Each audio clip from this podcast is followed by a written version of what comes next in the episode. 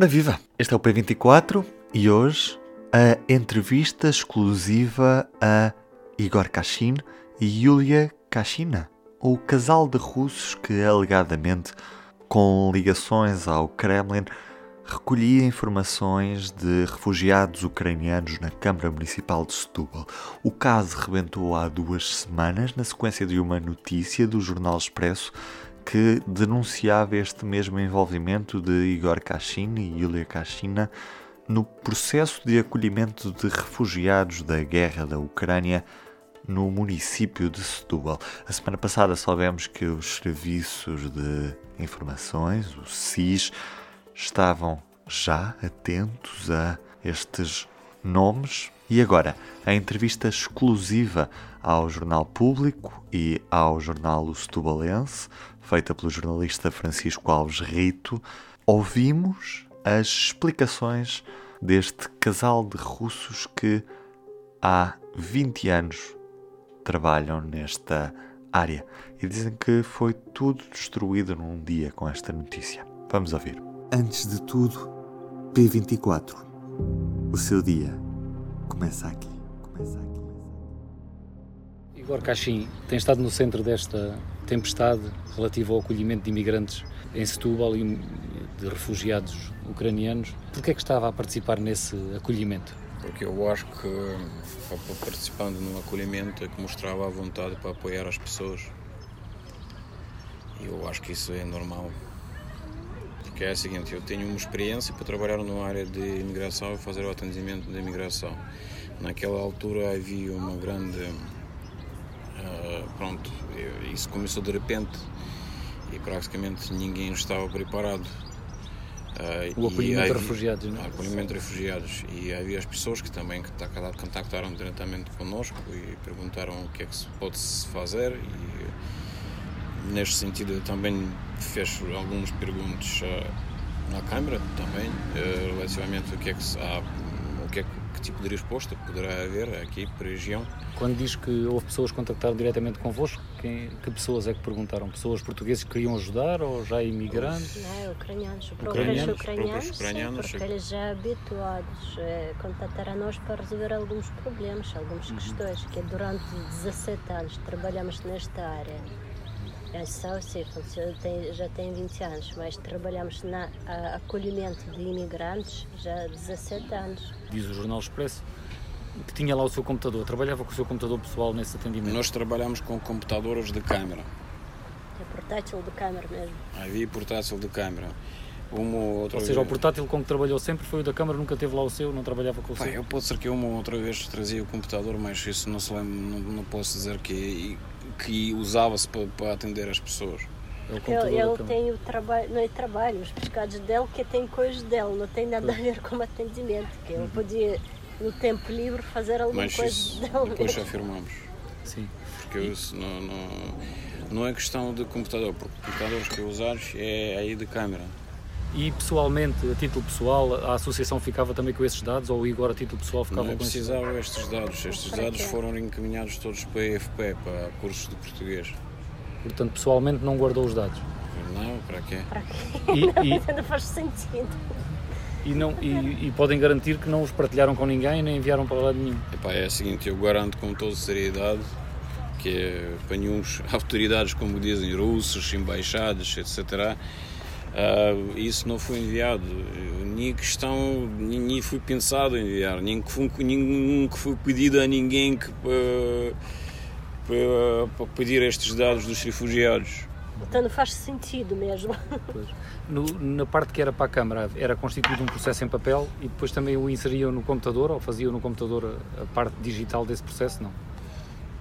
Não. É, Ficava é, só em papel o formulário é preenchido? Em papel, sim, mas depois é tudo feito depois uhum. pelo técnicos de câmara e os uhum. procedimentos, que é o contato com outras instituições, já foram feitos pelas outras uhum. pessoas. O, o Jornal Expresso, na primeira notícia sobre isto, diz que o Igor fez, aparece uma testemunha, uma, uma mulher, a dizer que o Igor lhe perguntou pelo marido. Isto é verdade?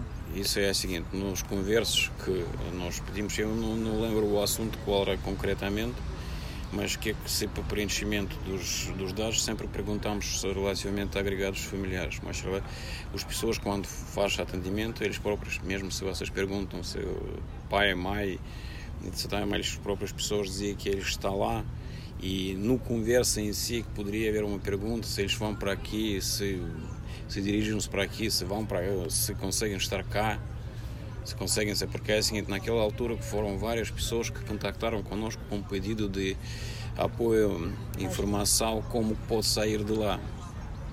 Algumas pessoas saíram pela Polónia, outras pessoas tentaram sair pela Moldávia, havia algumas pessoas que no próprio carro iam para lá e é estes... Até nós ajudamos para procurar alguns contatos, algumas pessoas que conseguem ajudar para tirar as pessoas de lá para cá.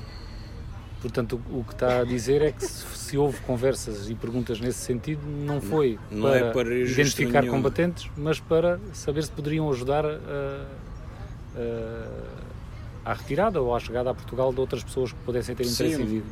Se calhar em alguma conversa, até Sim. Eh, quando lemos, eu não sei, eu não lembro, ele também não sei, ele é, também não lembra. Poderia haver uma conversa, qualquer, vocês não imaginam, foram várias pessoas, outro uns dizia, olha, o marido está a serviço, por exemplo, olha, consegue sair, não consegue sair, alguns diziam, olha, está para pé da zona de Polónia, não sei se ele consegue sair ou noutra zona qualquer, porque isso porque está aí os zonas mais conflitosas onde as pessoas não conseguem sair. Outras zonas mais calmas onde eles conseguem sair. Para obter os dados de, de recolha para registrar ou para enviar para alguém, não não, não registavam esses dados? Não, claro que não. Isso, isso não, o que é que estava para registrar é só aquilo que é que está no guia. Formulário. No formulário. O resto das pessoas falaram de tudo e de mais alguma coisa. E a Júlia está a dizer que às vezes as famílias também falavam e era, podia ser uh, importante identificar pessoas que lá estejam com o fim de as trazer para cá. E houve alguns casos desses, houve alguns casos de, depois de pessoas que houve seguimento e ajudaram a que pudessem vir para Portugal. Nós damos contactos dão contactos de quem sim. pode ajudar. Sim, nós damos contactos de grupos de Facebook, de grupos de online. No Facebook depois apareceu muitas, eh, não sei, anúncios, informações que ah, eh, daqui uma semana vai haver uma, não sei, um carro que pode levar trazer, não sei, quatro pessoas. E depois, quando encontrei alguma coisa, mandei para as pessoas. Ajuda a fazer essas ligações. Sim em encaminhamento. A Judiciária fez buscas, não foram constituídos arguídos? Não, até, até momento não. não. Mas se o Judiciário faz o seu trabalho e faça o que é que deve fazer, nós não temos nada a esconder. O Igor tem sido apontado como uma pessoa próxima do regime russo. Isto é verdade? Isso vocês estavam a me perguntar uma pergunta que é política. Mas eu não sou político e nunca quis político. E não estou uh, nesta situação que é tão difícil, não posso apontar. Para mim, fica desresponsável apontar se eu estou de um lado ou de um do outro lado. Eu sou do lado humano e, se necessário, ter uma ajuda humana uh, as pessoas que têm necessidade de ajuda, uh, refugiados, as pessoas de leste que também sofrem algumas ameaças e pronto não é, não é a palavra correta, ameaça, se calhar, perseguição ou pressão. Estas pessoas também precisavam de uma ajuda, por isso, por mim, é incorreto e irresponsável dizer que eu estou por regime um ou por regime outro. Eu estou em Portugal há 20 anos. Eu sou mais pro-humano e o que é que me interessa mais, o que é que vai, vai acontecer neste momento com comunidades todas em Portugal como que eles vai, vai viver conjunto. Mas vais para, pessoa... para portugueses daqui a para outros. Por dentro, é sério. Sentem-se mais portugueses? Sim. Diz a Júlia. Não, nós somos. Uh, se vocês perguntam se eu sou russo, sim, eu sou russo. Já não podemos. Uh, se isso é mudar. é crime, não sei. Isso agora tem que, uh, tem que colocar, mas nós sempre no nosso trabalho tentamos dar a imagem que os imigrantes que estão cá têm que estar unidos e o caminho deles, mesmo preservando as suas raízes culturais, a integração na sociedade portuguesa e contribuir para o desenvolvimento da sociedade portuguesa. O Igor também tem sido apontado como uma pessoa próxima da Embaixada da Rússia. É assim, nós tivemos sempre em contato com a Embaixada da Rússia e tivemos contactos até certo momento com a Embaixada da Ucrânia também. Foram organizados encontros uh, com o cônsul da Ucrânia em 2002, depois, se não me engano, 2006, 2005. Em Setúbal? Em Setúbal, em Setúbal. As pessoas foram convidados para lá e havia reuniões e, e, falaram lá nestas reuniões em duas línguas, falaram em ucraniano, russo. Foi uma mistura, porque o país, o, o Ucrânia também tem várias línguas. Portanto, o que está a dizer é que a relação com a Embaixada é normal, que até havia também relações com a Embaixada havia, da Ucrânia. Havia, relações com a Embaixada da Ucrânia até a certo momento, depois quando havia um encontro na embaixada da Ucrânia e nós falamos com o embaixador e eu dizia com todas as questões que qualquer assunto que tenha a ver com cultura e e a associação já tem, já tem 20 anos aqui em Portugal também recebeu, chegou a receber subsídios da Embaixada da Rússia e de outras embaixadas? De outras embaixadas não, mas da Embaixada da Rússia havia alguns apoios para comemorações com, com festas de Natal, passagem do ano, ou para Masleniца, tipo um, um, um, próximo do Páscoa.